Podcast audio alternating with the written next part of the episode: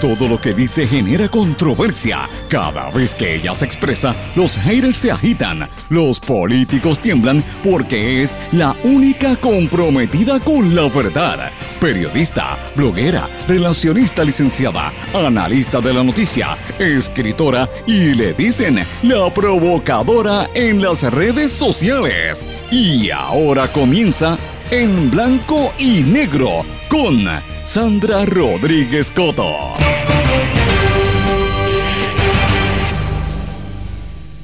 Indignado el pueblo con el dinero para Font, mientras que él habla de sexo y abogados de Autogermana amenazan con silenciar a En Blanco y Negro con Sandra.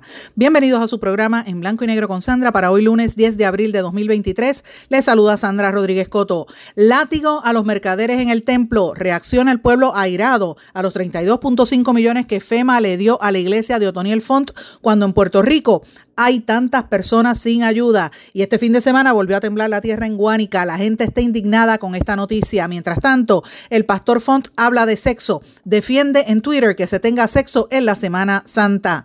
Persecución al periodismo. Abogados de Autogermana amenazan con demandar a En Blanco y Negro con Sandra para evitar que se publiquen noticias sobre el dueño encarcelado por corrupción en la República Dominicana. Al igual que Rosselló intenta limpiar su imagen con la publicación de un libro y los brothers del chat lo tratan de hacer siendo comentaristas en medios controlados por su grupo. Ahora Julia Kelleher acude a la prensa en Filadelfia para decir que fue víctima de la politiquería en la isla. Dice que fue vilipendiada en Puerto Rico, enviada a prisión por corrupción, pero que de vuelta a su casa en Filadelfia quiere limpiar su imagen. Congresista Alexandria Ocasio Cortés exige que se haga juicio político contra el juez del Tribunal Supremo de los Estados Unidos, Clarence Thomas, ante la pesquisa periodística que destapó que recibió regalos de parte de un donante del Partido Republicano por los pasados 20 años. El Papa Francisco va por un lado y la senadora Joan Rodríguez Bebe al parecer va por otro. La pregunta es si en las propias palabras del líder de la Iglesia Católica, infiltrados que aprovechan la escuela de la Iglesia para sus ambiciones personales, es lo que está ocurriendo aquí. Las cámaras de comercio de Puerto Rico USA y Puerto Plata, República Dominicana, firman convenio para promover iniciativas económicas bilaterales como parte del programa Puente Económico Florida-Puerto Rico.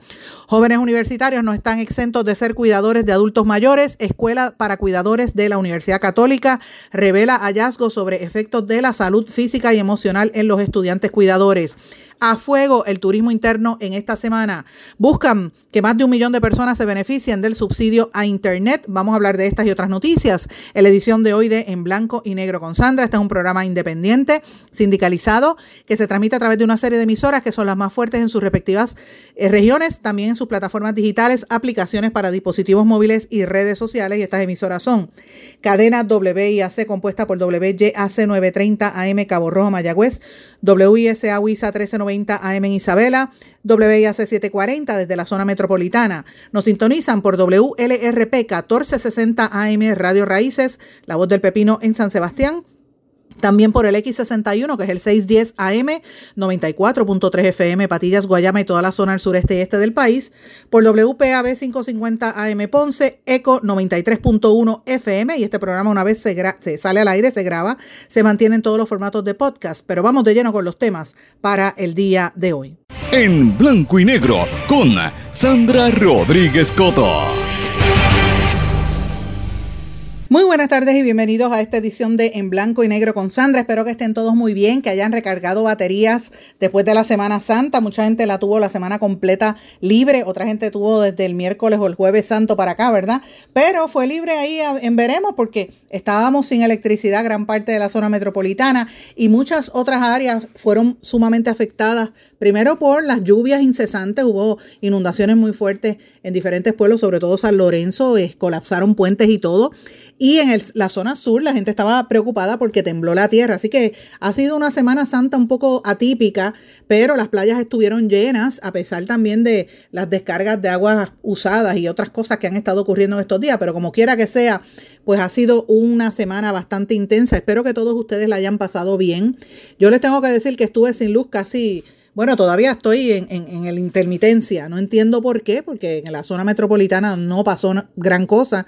Así es que este, estas son las cosas que no explican, ¿verdad? Cuando uno llama a Luma te dicen, es que hay una avería, pero no te explican cuándo van a resolver, qué es lo que está pasando. Y es un silencio absoluto que la gente pues está bastante preocupada y bastante molesta cada día más con esta empresa, ¿verdad? Y con la desinformación que hay. Pero hablando de molestia, ya ustedes escucharon los titulares. Hoy venimos con un programa bien sólido en contenido y quiero comenzar con una de las noticias principales que ha estado en la voz pública durante toda esta Semana Santa y durante el fin de semana y tiene que ver con el anuncio que hizo el gobierno de que FEMA le va a otorgar más de 32 millones a Otoniel Font para la iglesia Fuente de Agua Viva, para la reconstrucción de la iglesia.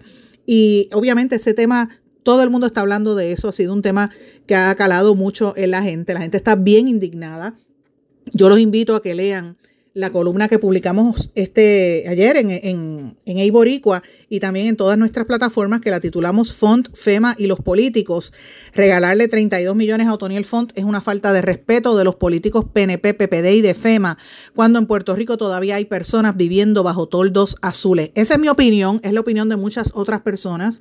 Yo sé que la gente está indignada, pero eh, evidentemente hay quienes están defendiendo a Font porque dicen que otras iglesias también se van a beneficiar y que estos son unos fondos federales que son destinados específicamente para eso. O sea, usted sabe que hay veces fondos federales que vienen destinados para educación y no se pueden utilizar para la policía. Eh, pues eh, evidentemente estos se están utilizando para las iglesias como parte de, un trabajo que está haciendo el gobierno federal para tratar de, ayudar a las iglesias en, y, todas las instituciones religiosas en la nación americana en momentos de emergencia. Y no podemos ¿verdad? Eh, destacar, dejar de destacar que las iglesias y los centros, eh, eh, ¿verdad? Eh, religiosos, por decirlo así, no solamente cristianos, como las iglesias evangélicas o las católicas, sino también judíos, musulmanes y de otras denominaciones, siempre tienden a ser centros donde se da, se da ayuda al pueblo. No estamos tapando el cielo con la mano, tampoco estamos negando que aquí hay muchas instituciones religiosas que necesitan el dinero. Miren las escuelas y miren las iglesias en los pueblos de Ponce, de Guánica, donde este fin de semana tembló la tierra y los sacerdotes tenían que hacer las misas al aire libre porque no tienen estructura. ¿Sabes? Estamos viendo esa necesidad y no podemos tapar el cielo con la mano. Y si existen los fondos, pues bien, por supuesto que los, los deberían utilizar. Ahora, qué cosa, qué, qué casualidad que esto se realice y que esto se, se, logre por un cabildeo que hizo directamente Font en Estados Unidos y que sea el gobernador con el ex el gobernador Pierluisi con el ex gobernador García Padilla y los demás que celebraron allí con unos picos ahí en oro eh, este, este evento, cuando se supone que en esa área, ¿verdad? Eh, se iban a hacer otras cosas, uno se tiene que preguntar cuál es el beneficio, eh, por qué a él y a otros no. Y cuando aquí hay tanta necesidad, de hecho, yo quiero mencionarles que una de las personas que estuvo haciendo comentarios sobre esto fue el director del centro de trauma en centro médico ha estado por años exigiéndole al gobierno de Puerto Rico que tenga acción y que hagan el hospital de trauma. En Puerto Rico ahora mismo no hay un hospital de trauma, lo que hay son apenas dos pisos o tres pisos en, en uno de los hospitales y no, hay, no acaban de hacer el hospital de trauma para atender las crisis que hay aquí. Centro Médico se está cayendo en pedazos. En Vieques, la gente habla de Vieques y de Culebra. Obviamente en Vieques llevan prometiendo un hospital y no han hecho absolutamente nada. Aquí todavía hay gente viviendo en toldos azules. Más de 3.000 familias todavía están viviendo en toldos azules. Gente extremadamente pobre. Y miren este fin de semana toda la gente que lo perdió todo en San Lorenzo con esos, de, verdad, esos desastres que hubo por las lluvias. Entonces uno dice, las prioridades del gobierno y de las autoridades federales, incluyendo FEMA, están mal puestas. O sea, nadie dice que no se haga y que no se le dé a las iglesias. Es, la prioridad. ¿Cómo es posible cuando aquí hay tanta necesidad se le dé este dinero? a esta entidad cuando se sabe la historia de Font en Puerto Rico, de la, de la, Iglesia Fuente de Agua Viva, y vamos a hablar un poquito sobre eso más adelante, pero yo quiero compartir con ustedes parte de la indignación que estamos escuchando del pueblo puertorriqueño sobre lo que está pasando en la iglesia de Font. Y quiero compartir para los que no lo hayan escuchado un audio de una mujer de eh, nombre Vanessa que está circulando en las redes sociales, que yo lo compartí en, el, en, la noche de ayer, no sé si lo pudieron ver, porque como no tenía luz, pues no sé si llegó a subir el audio, pero por si acaso lo voy a compartir ahora. Ella dice lo siguiente. Dinero de FEMA, 32 millones Font, te vamos a hablar directamente a ti.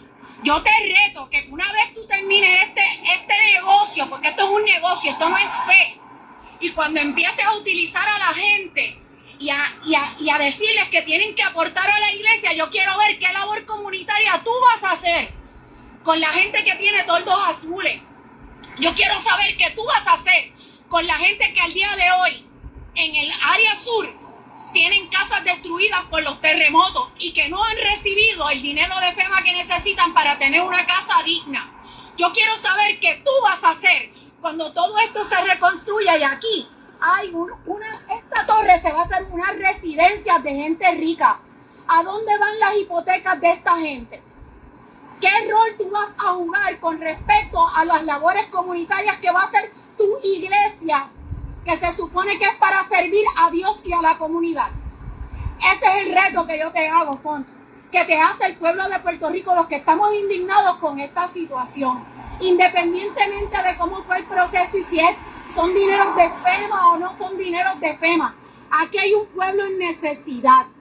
Y si hay un pueblo en necesidad y tú recibes 32 millones, yo te reto a que una vez esto esté, todo ese dinero de la iglesia que no paga contribuciones y que tú te metes al bolsillo para tener tu casa, tu carro, tu yate, tus viajes y tus lujos, eh, mira a ver cómo lo vas a repartir con la gente pobre de este país.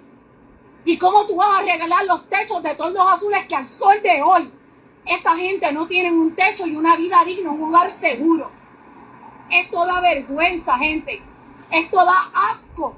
Y como puertorriqueña yo me siento indignada de que una persona que se sabe que es un negociante de la fe y que coge a la gente de tontejo con el diezmo, va a recibir 32 millones para hacer un negocio lucrativo que no va a pagar contribuciones y que no va a aportar nada a la sociedad. Solamente va a qué? A reunir a los suyos eso fue parte de lo que dijo esta mujer que está indignada. Este es uno de los múltiples audios que están circulando en las redes sociales. La gente está bien, bien molesta con esta situación de Font porque conocen el historial de Font y de su padre, la familia Font y todo lo que ha pasado en esta iglesia. Pero señores, mientras esto estaba sucediendo y la gente está en la calle indignada durante la Semana Santa, ¿Qué estaba haciendo el Pastor Font? El Pastor Font tiene una iglesia y tiene un como unos medios electrónicos, yo creo que lo hace a través de internet y lo, lo difunde su programa de, de radio a través de diferentes plataformas, incluyendo Twitter. Mire de qué estaba hablando el Pastor Font. Esta noche voy para Orlando, así que esta noche voy para Orlando a estar predicando la iglesia Fuente de Agua de Orlando, así que no se lo pierda, acompáñenos allí. Bueno, vamos al tema de hoy. Vamos al tema de. Puse así, clarito. Clarito. ¿Se puede tener sexo en Semana Santa? Ay, Dios mío. ¿De dónde surge el tema? Es, un artículo, es un artículo, no es mi prerrogativa. no lo escribiste. ¿Quién está preguntando? No, una duda que tengo. Quiero, quiero, ¿verdad? Quiero paz, quiero paz, por favor, porque es un tema delicado. Pero es un artículo que sí que encontré que me pareció muy interesante. Y yo creo que Puerto Rico mucha gente está ocupada en eso. Está ocupada en este tema. Vamos. Sí, es porque están anunciando que hay resaca en las playas. hay resaca en las playas y la gente está pensando qué voy a hacer. así que vamos, vamos allá, vamos allá. Dice aquí en el artículo. Y ahí está hablando, y ahí no voy a poner el programa completo porque dura casi 15 minutos, ese segmento donde Font alaba y dice que se tenga sexo en la Semana Santa. Fíjense cuáles son las prioridades de este pastor eh, y nadie está hablando de que el sexo sea malo, sea pecaminoso. Yo no estoy hablando de eso, señores. No vayan a confundir lo que estoy tratando de decir claramente. Lo que quiero decir, y lo voy a decir de frente, es fíjense cuáles son los intereses y la manera en que responde este supuesto líder religioso. Cuando el país está indignado, porque aquí hay gente en mucha necesidad, aquí hay viejitos que lo perdieron todo en este fin de semana con, con las inundaciones. Mire, donde yo vivo, yo lo estaba poniendo en las redes sociales, y yo vivo en Guaynabo, que no es la zona, no es, no es, no es rural. Estuvimos sin luz un montón de tiempo. Y yo tengo en mi calle, todos son viejitos, casi todos son envejecientes solos, sin luz. Usted sabe lo que eso conlleva. Y no había respuesta. O sea, mire cómo está este país en necesidad. ¿Cuánta gente está pasando la mal que no pudieron compartir ni hacer nada durante esta Semana Santa? Precisamente por la, porque la economía está mala y miren lo que responde este pastor. En vez de hablar de la realidad. Mire, contesta de, hablando de sexo y en esa chacota. Y si usted quiere escucharlo, escúchalo en Twitter. Yo no lo voy a compartir porque no vale ni la pena. Pero es importante que la gente recuerde quién es esta figura de, de Otoniel Font y su padre, Rodolfo Font, que no podemos olvidar el historial que tienen, eh, ¿verdad? De todo este espectáculo que han querido hacer los políticos y los religiosos aquí. El padre, Rodolfo Font, recordemos que traía predicadores africanos a ungir a los políticos del PNP, particularmente al exgobernador Pedro Rosselló González, mientras hacía y deshacía negocios con políticos y artistas, porque no podemos olvidar casos como el de Juno Faría, como Iri Chacón y muchos otros. Las pirámides que, de negocios que hacía. Cuando yo entré la primera vez a esa iglesia Fuente de Agua Viva, cuando estaba en todo su apogeo, que yo fui a hacer unos reportajes sobre los medios de comunicación eh, religiosos, y le estoy hablando del año 1993, que me gané premio y todo por esto, en un artículo de portada de Caribbean Business, que se tituló Glory, Glory, Hallelujah, sobre los religious media en Puerto Rico takes an unprecedented growth. Ese fue el titular de cuánto habían crecido los medios cristianos en Puerto Rico en aquel momento. Y yo me quedé muerta cuando entré en ese templo, que eran, eh, uno entraba y habían unas luces que prendían y apagaban y era como una barbería o un salón de belleza con unas luces como si fueran artistas y era todo como que un lujo. Y yo decía, pero ¿qué es esto? O sea, eh, ¿cuál es eh, la política que, tiene esta institución versus lo que dice la Biblia? Ah, eh, para mí era incompatible, ¿verdad? Después yo los entrevisté sobre el crecimiento de ellos y recuerdo en aquel momento que, le estoy hablando de 1993, que el director, el que distribuía el arroz rico en Puerto Rico, me había dicho a mí que el arroz se había convertido en número uno en ventas porque él había ido invitado a la iglesia Fuente Agua Viva y los fondos le habían dicho que tenían que, a todos los feligreses que tenían que, que consumir esa marca porque esa marca estaba allí y que ellos iban a consumir las marcas de los empresarios que aportaran a sus medios evangélicos cuando estaban tratando de hacer crecer los medios evangélicos en Puerto Rico. Eh, y esto pues fue una cosa bastante fuerte. De ahí en adelante, eh, eso siguió creciendo, ese medio siguió, eh, ¿verdad? Los medios siguieron creciendo y los negocios de ellos también, pero llegó el momento donde, en el caso de Rodolfo Font, la situación se puso bien, bien caótica. La gente recuerda, por ejemplo, cuando hacía y deshacía negocios con artistas como Juno Faría y como Iris Chacón, las prendas de Iris Chacón, todo el mundo recuerda aquello. Yo no, no puedo olvidar verlo a él en la televisión con Ricky Rosado, el pastor que tiene un programa de radio, y otros pastores de Fuente Agua Viva vestidos, disfrazados, como si fueran Star Trek. La serie de Star Trek también se disfrazaban a veces de Star Wars y de otros personajes, pero esta de Star Trek burlándose de las monjas de la Iglesia Católica que daban servicio a los pobres y burlándose de los pobres porque decía que la doctrina de ellos era la prosperidad. Y yo decía, ¿cómo tú puedes burlarte del pueblo si te estás en un programa de televisión? Ellos una chacota y un relajo que tenían. Y entonces en ese momento todo el mundo piensa que había un escandaloso divorcio cuando él se divorció de la que era pastora, su esposa, eh, Omaira, y se casa con la secretaria de la iglesia, que era su amante, y fue un escándalo pero grande, que él se tuvo que ir corriendo, puso pies en polvorosa y dejó a los dinosaurios llenos de polvo allí en la torre de Babel de, los dinosaurios y del parque de agua, que eso quedó en nada. Esa torre de Babel, como dice la Biblia, que era la torre de Babel, para los que no sepan, búsquelo en la Biblia, era la torre donde estaban construyendo después del arca de Noé, según la historia, y dice que la gente empezó a, querían hacer esa torre bien alta en caso de que Dios mandara otro, otro, otro diluvio, y Dios de castigo los puso por primera vez a hablar diferentes idiomas, ¿verdad? Eh, y, la, y se simboliza la torre de Babel con el pecado. Pues mire, ahí en Agua Viva tenían esos dinosaurios, quebró él puso pies en polvorosa, se fue para Estados Unidos, nunca se supo más nada que de él. Mandan al hijo Toniel para Puerto Rico y, en esa transición es cuando entonces pasan los años, llega Otoniel, monta la iglesia aquí y vino la misma vez con otro Rosselló, en este caso Ricky Rosselló. Y era como repetir la historia de Proverbios 30, 10, hijo fuiste, padre será. O sea que, que cuando le tocaba a, los hijos, Roselló padre se la dio al hijo y, y, Estefón padre se lo dio al hijo chiquito. Pero no recordemos que Roselló hijo, Ricky Roselló, una de las cosas que hizo fue regalarle por un dólar la iglesia, la escuela, a la iglesia, la escuela Julia de Burgos en Carolina, donde montaron ahí un Christian School. ¿Y qué fue lo primero que hicieron? Pasarle por encima a un, en una aberración imberbe, porque demuestra eso, de pintarle por encima y dañar un mural histórico de José Antonio Torres Martino. Yo no sé si ustedes recuerdan ese caso. Y la familia de Torres Martino lo demandó, que eso fue lo último que yo supe. Yo creo que el Instituto de Cultura no hizo gran cosa, pero no se sabe en qué pasó, qué, qué pasó con esa propiedad del pueblo que la, la destruyeron. Imagínense que alguien vaya y le pase por encima pintura a la Mona Lisa. Eso sería una cosa horrible. Cada vez que, hacen algún acto de intento de atentado contra obras de arte, eso genera noticias a nivel internacional. Yo no sé cómo aquí en Puerto Rico esto no generó más, más indignación, ¿verdad? Es como una idea de que la cultura hay que reescribirla para borrar el pasado como si no hubiera ocurrido, para tratar de suplantarlo y que lo que sea lo nuevo, lo que brille, la, cosa nueva, ¿verdad? Toda la corrupción. Entonces llegamos a ese anuncio de que la oficina del Core Oficina Central de Recuperación y Reconstrucción, ya le soltó 7 milloncitos de los 32.5 que, que Fond va a utilizar. Y como dije, técnicamente esto se lo dan a, bajo el programa de House of, eh, of Worship a diferentes iglesias y hay otras que están solicitándolo, etcétera. Y yo, como dije y reitero, yo sé de muchos religiosos que dan un buen trabajo y que trabajan y que hace falta el dinero para mejorar. Pero señores, esto llora ante los ojos de Dios la forma tan grotesca, burda, en que el gobierno la hizo como si fuera un pari.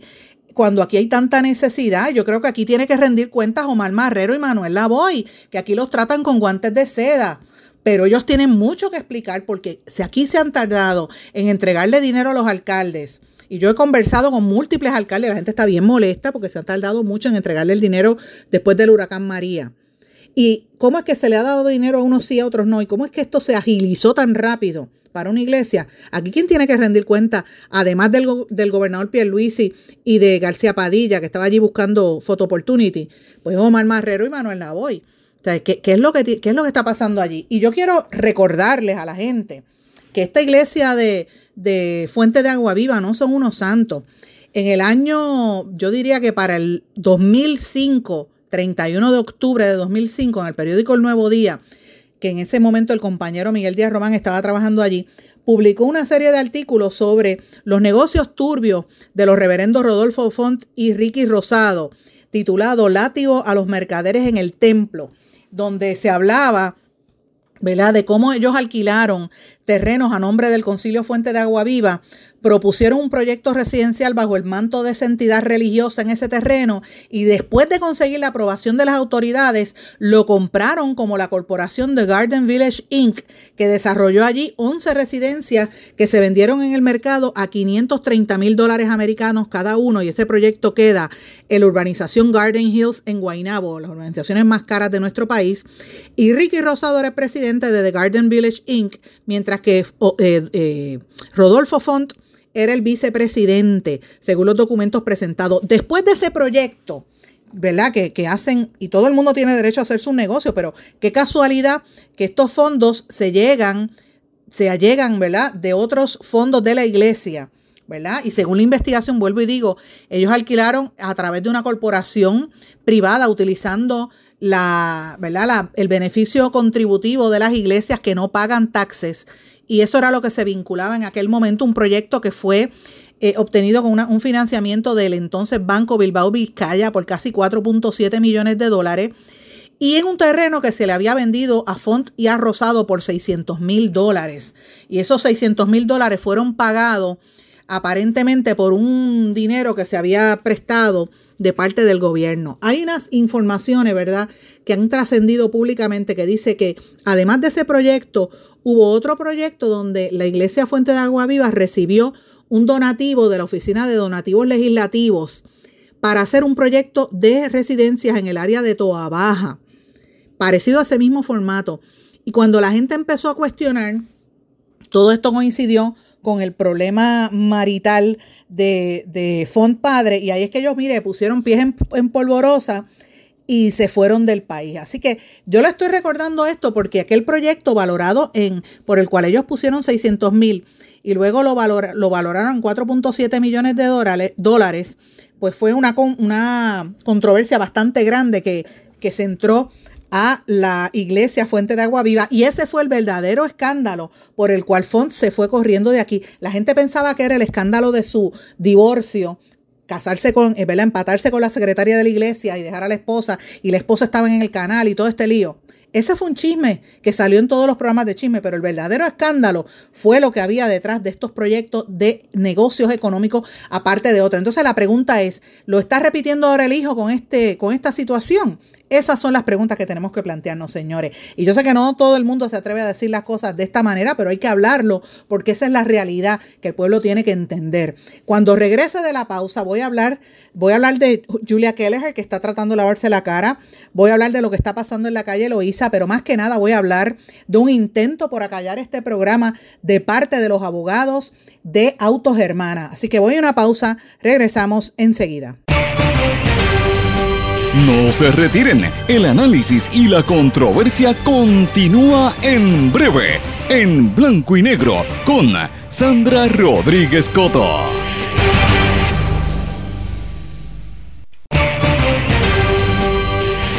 Y ya regresamos con el programa de la verdad, en blanco y negro, con Sandra Rodríguez Coto. Regresamos en blanco y negro con Sandra. Bueno, les dije en el segmento anterior que había publicado la columna de Font y de ¿verdad? FEMA, los fondos de FEMA, que estaba en Eiboricua y también la pueden buscar en todas mis plataformas.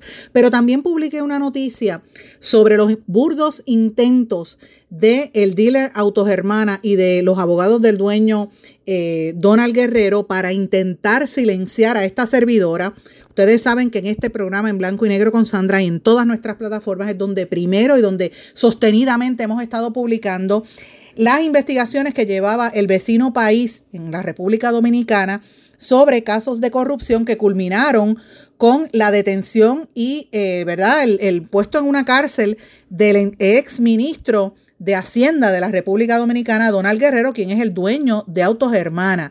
Y yo quiero dejarles saber a ustedes que el jueves santo, mientras estaba todo el mundo libre, eh, recibimos una carta amedrentándonos, advirtiendo que si nosotros continuábamos hablando sobre este tema, nos iban a demandar. Pues yo quiero decir que esto es una persecución al periodismo. Los abogados de Autos Hermana amenazan con demandarnos para evitar que se publiquen noticias sobre el dueño encarcelano por corrupción en la República Dominicana, el dueño de Autogermana. Y voy a ir al detalle.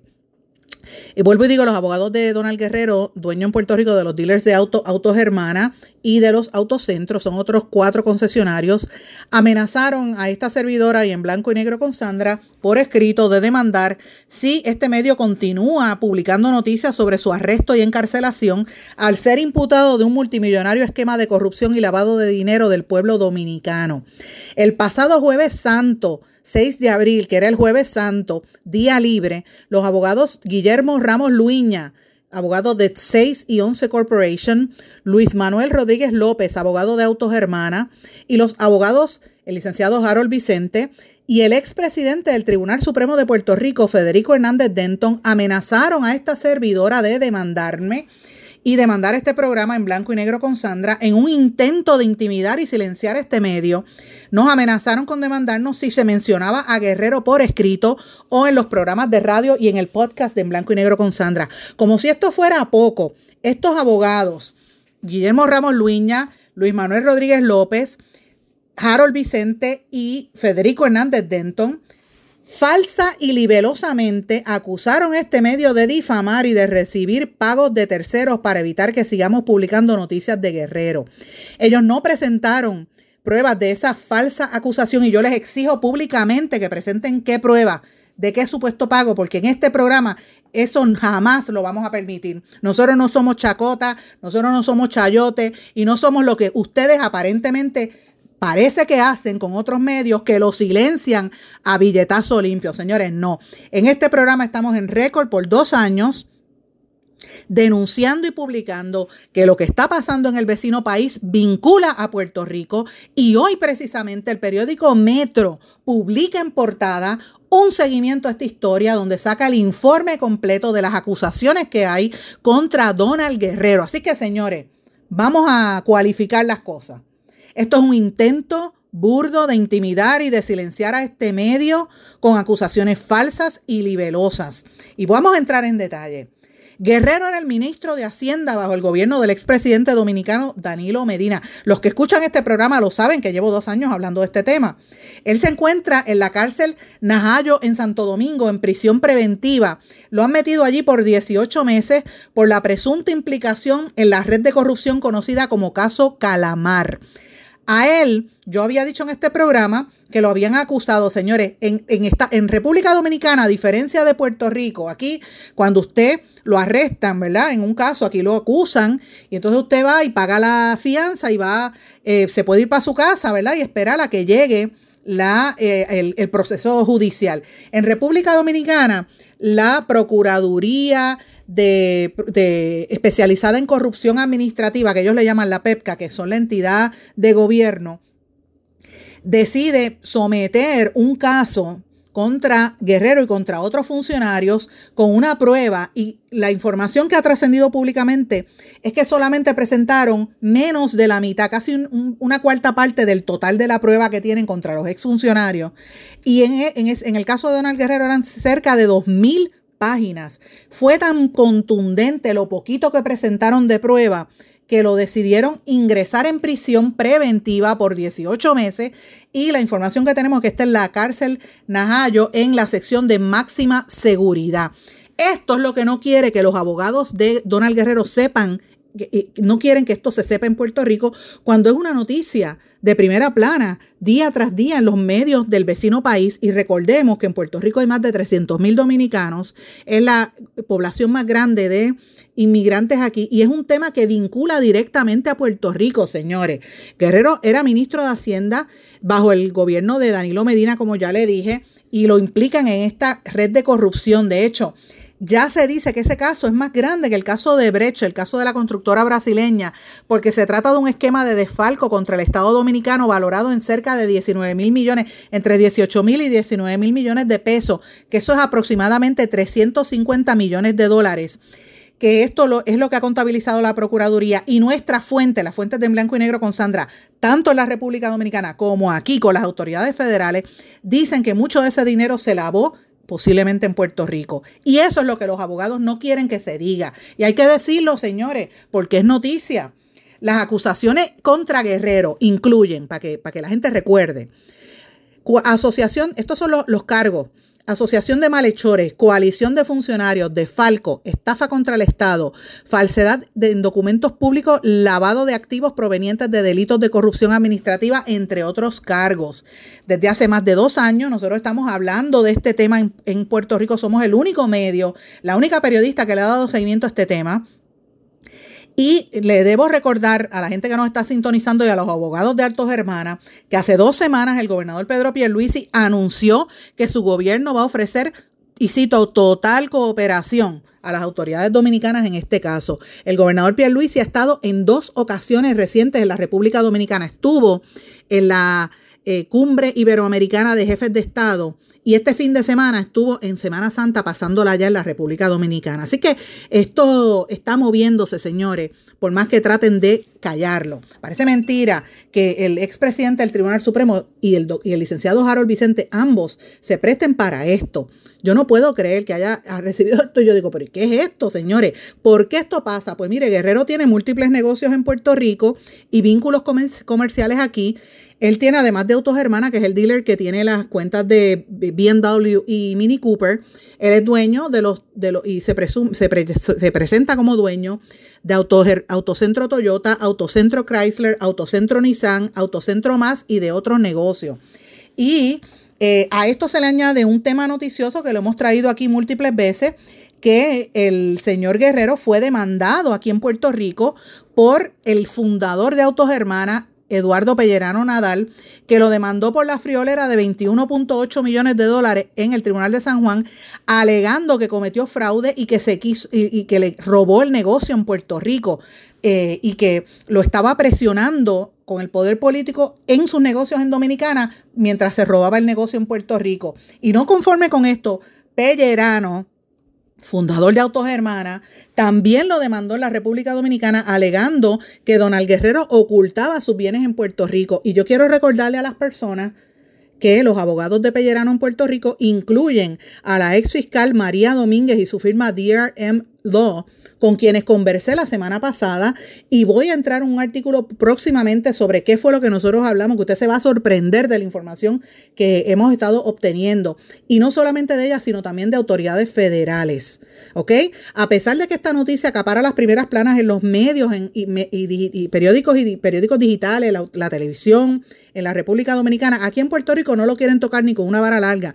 Me sorprendió que hoy Metro sacara eso en la portada. ¿Por qué? Porque Autogermana y Autocentro han estado comprando el silencio por dinero. Entonces yo me pregunto, como dice el refrán, si es que el ladrón juzga por, su condición, porque me acusan a mí de recibir un dinero, lo cual es falso. Yo le, exijo públicamente al expresidente del Supremo, el, el licenciado Hernández Denton, al licenciado Harold Vicente y a los otros, que presenten pruebas para que usted vea que lo que están diciendo es mentira. Y yo puedo ir en contra ellos porque me están difamando. ¿Ok? Que presenten pruebas. Por el contrario, Autogermana ha estado comprando a nivel de anuncio el silencio en los medios. Por eso es que usted ve que los medios prácticamente no han cubierto este tema. Por el contrario, lo que han estado cubriendo son cosas light. Ahora mismo, en los artículos sociales, en, por ejemplo, en el Nuevo Día publicaron la presentación de los nuevos modelos de carros BMW de Autogermana, cuando el dueño de Autogermana está en la cárcel. Y la pregunta es, ¿es que van a perder, tienen temor de perder la distribución de, esos vehículos? Esas son preguntas que, uno se tiene que hacer. Y yo quiero dejarles meridianamente claro a ustedes que eh, nosotros hemos estado haciendo gestiones desde el día uno, múltiples llamadas que hemos hecho al bufete de este licenciado Vicente.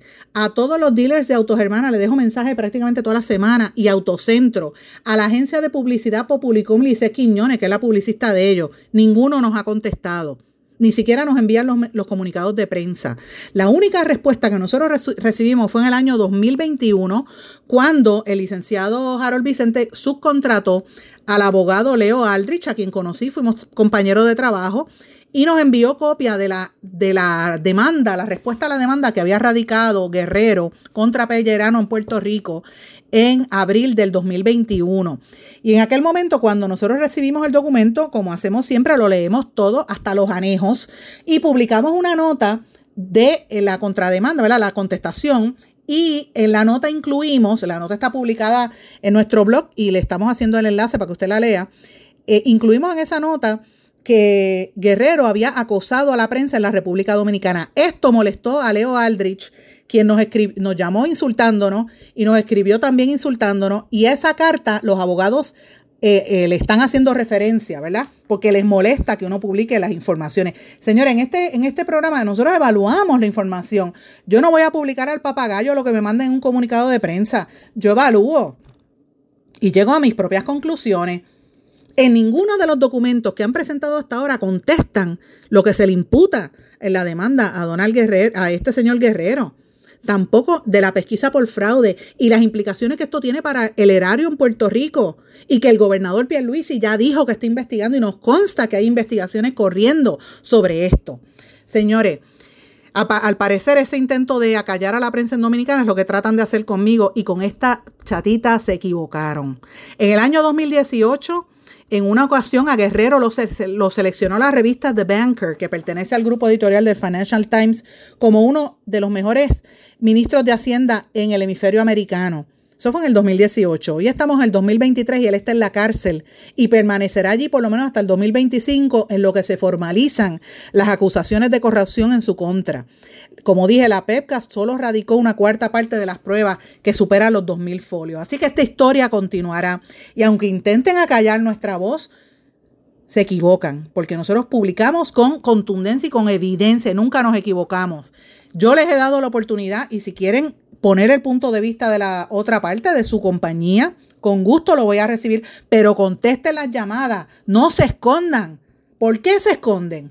¿Es acaso porque tienen temor de que vienen próximos arrestos o vienen implicaciones en las investigaciones o tienen miedo de perder las marcas? Son preguntas válidas que hay que hacer en el mercado cuando ahora mismo hay tanta competencia en los dealers de carros en Puerto Rico. ¿Por qué no contestan esas preguntas? Esa es la pregunta fácil. ¿Por qué el miedo? Y esto se da en un momento, señores, en que en Puerto Rico se están dando unas dinámicas de persecución a la libertad de prensa y a la libertad de expresión. Cuando regrese de la pausa, voy a entrar en ese detalle. Regresamos enseguida. No se retiren, el análisis y la controversia continúa en breve, en blanco y negro, con Sandra Rodríguez Coto.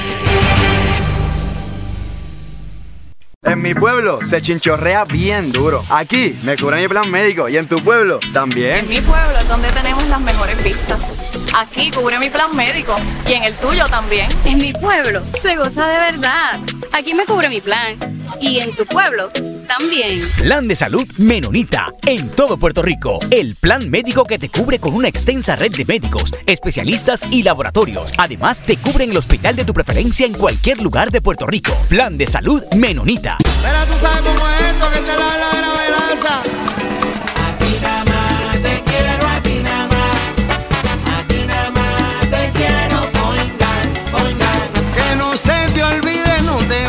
Olvidar.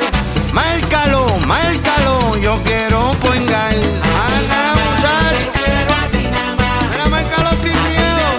Te quiero poingar, poingar. A ti nada más te quiero. Yo quiero Point Guard. Ana, muchacho. Quites el dolor de cabeza con sus obligaciones de contabilidad con los servicios que presta Villalba y Villalba Company. Directo, personal y con sensibilidad humana. Lo que se busca en un verdadero asesor de contabilidad para todo tipo de servicio de contabilidad, pago de IBU, pago de nómina, informes trimestrales y anuales y otros. Ofrecen servicio directo personalizado. Villalba y Villalba Company. Para orientaciones, su teléfono el 939-336-5774.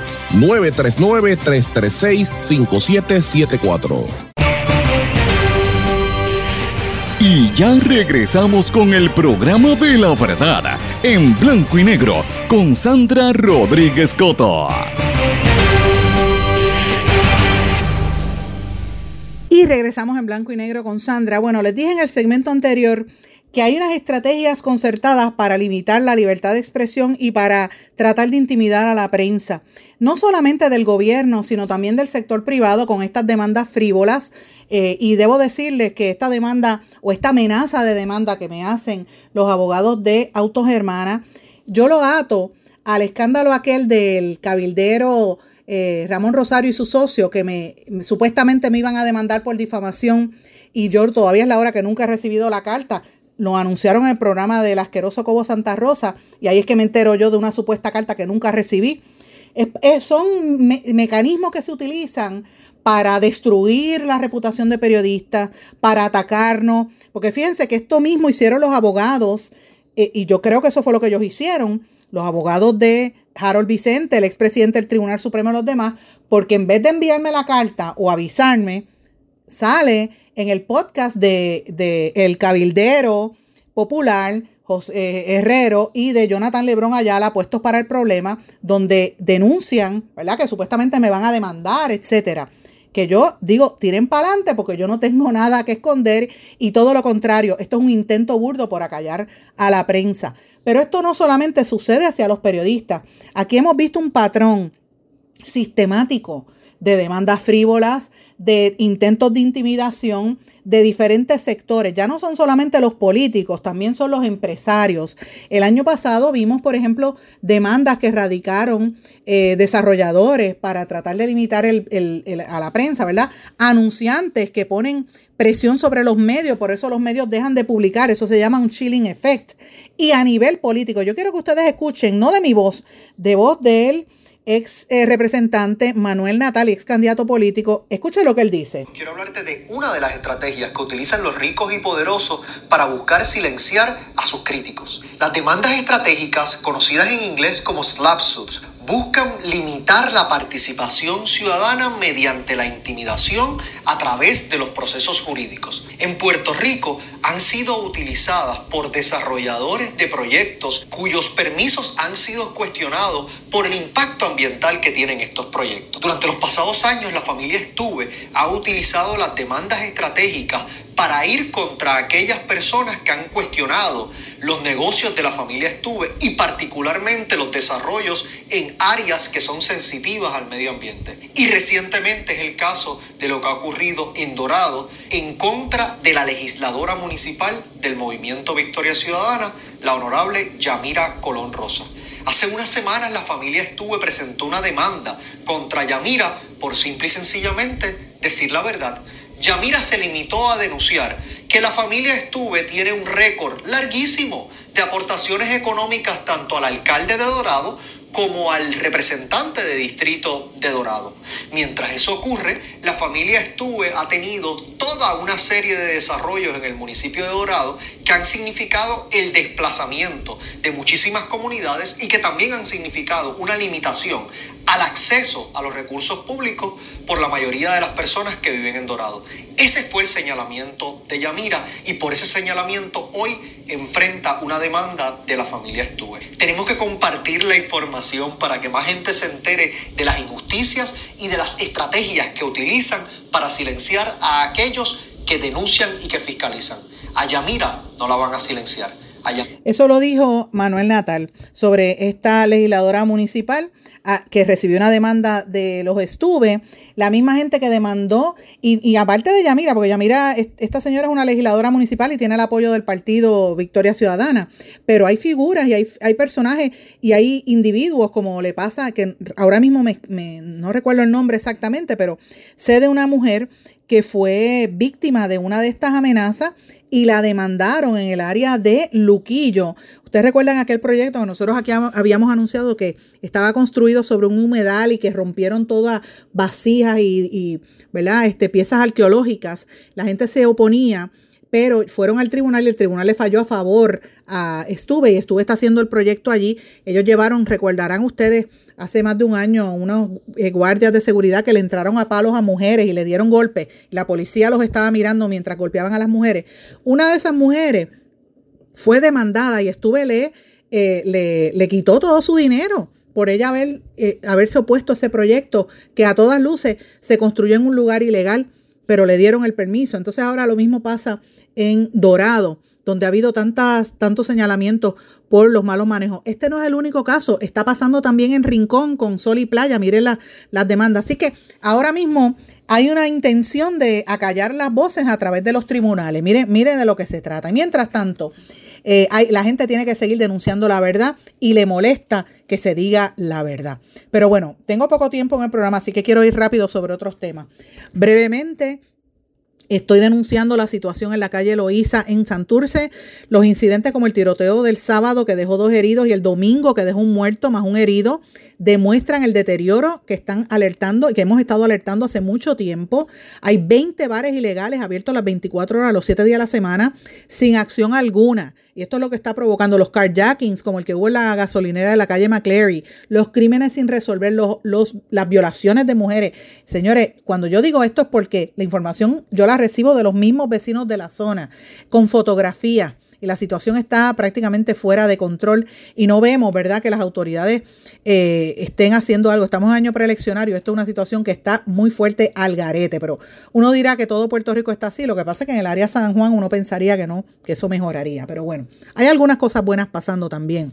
Quiero dar a conocer que las cámaras de comercio de Puerto Rico y de Estados Unidos y de Puerto Plata, República Dominicana, firmaron un convenio como parte del marco de la, re- eh, la celebración del primer foro empresarial Puerto Plata, las cámaras de comercio Puerto Rico y producción de Puerto Plata y la de Puerto Rico USA Chamber of Commerce suscribieron un convenio interinstitucional con el fin de seguir apostando al desarrollo de iniciativas que favorezcan los sectores económicos de ambas demarcaciones.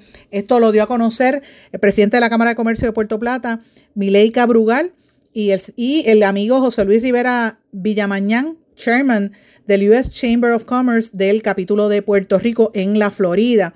Y obviamente muchos puertorriqueños que en el estado de la Florida están haciendo negocios por allá y pues eh, se están dando unos vínculos que esperemos que esto también redunde en desarrollo económico para la isla. Así que es un, es un deseo de promover y, y, y favorecer la exportación y la importación de productos de, desde la Florida hacia Puerto Rico y República Dominicana y hacer ese triángulo comercial. Así que me parece que esto es un buen eh, anuncio que hace el amigo José Luis Rivera Villamañán, que me envió esto durante el fin de semana. Quería destacarlo aquí. Si tengo la oportunidad, voy a escribir algo al respecto.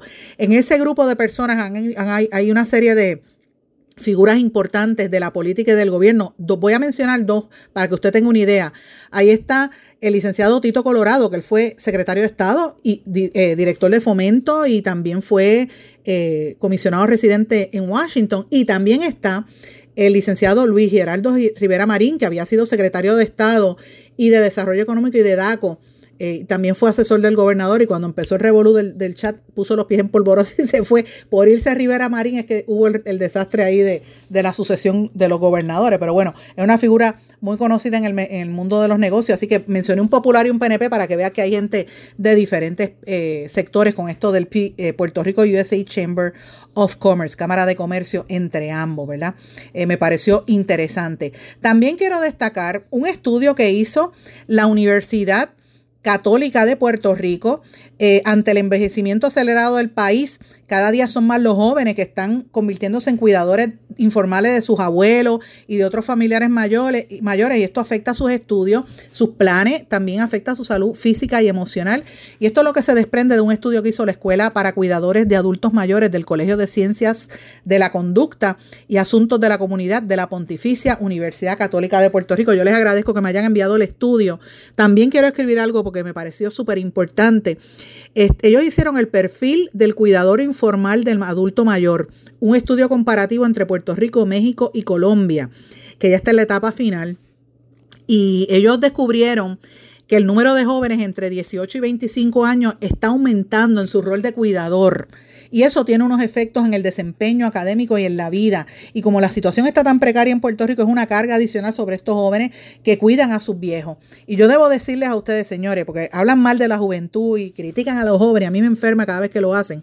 Y sí hay un montón de bambalanes, pero la inmensa mayoría de los jóvenes están fajados. Este sábado yo precisamente hablaba con un, un joven colaborador de este programa, Carlito, que cuida a su, a su abuela, estaba bien preocupada por eso también. Así que conozco bien de cerca casos como este y este estudio es un estudio global dirigido por el doctor Muñoz Alicea desde Puerto Rico y que está incluyendo, como dije, otros países.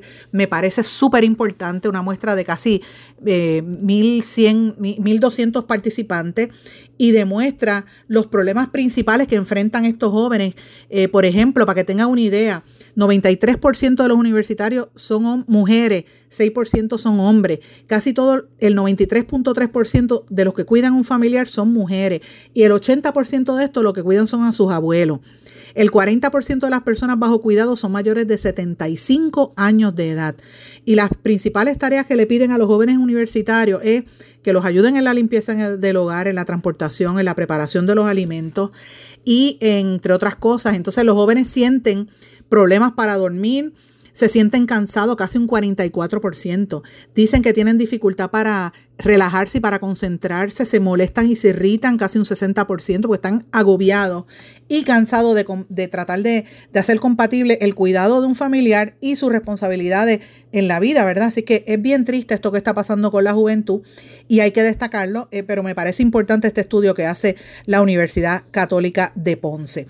Bueno, brevemente antes de terminar, esta semana el turismo interno bien sólido que estuvo entre el pronóstico, ¿verdad?, de la ocupación hotelera Casi el 94% del inventario de las habitaciones de hotel estuvo lleno, así que esto es una noticia buena para la economía en Puerto Rico. Yo traté de llegar ayer a San Juan, señores, se me hizo imposible. No pude llevar a mi mamá que quería llevarla a dar una vueltita, pero el tapón estaba brutal, así que me imagino que había mucha actividad. Y están destacando la noticia que está en todos los medios hoy, que cerca de un millón de familias podrán beneficiarse de un nuevo subsidio para Internet de alta velocidad, programa de subsidios al alcance de conectividad asequible por la Federal Communications Commission que busca cerrar la brecha de accesibilidad a Internet de alta velocidad. Hay que ver si esto aplica con otros proyectos que ya han salido anteriormente y si esto pues beneficia o no, eh, ¿verdad? Hasta qué grado pues esto se puede lograr. Mis amigos, eh, quería, eh, tenía otros temas para el programa de hoy, pero el tiempo me traiciona. Yo quiero darle las gracias a todos por la sintonía y más que nada gracias a todos ustedes por los eh, mensajes que me han estado enviando. Estén atentos a la cobertura que vamos a hacer por escrito. Me tengo que despedir, no sin antes desearles a todos que pasen excelente tarde, que se mantengan en contacto, me escriben a través de las redes sociales o de en blanco y negro con Sandra arroba gmail.com. Nos volvemos a ver aquí mañana en otra edición más de En blanco y negro con Sandra. Buenas tardes a todos. ¿Se quedó con ganas de más? Busque a Sandra Rodríguez Coto en las redes sociales o acceda a en blanco y porque a la hora de decir la verdad solo hay una persona en la cual se puede confiar. Sandra Rodríguez Coto en blanco y negro.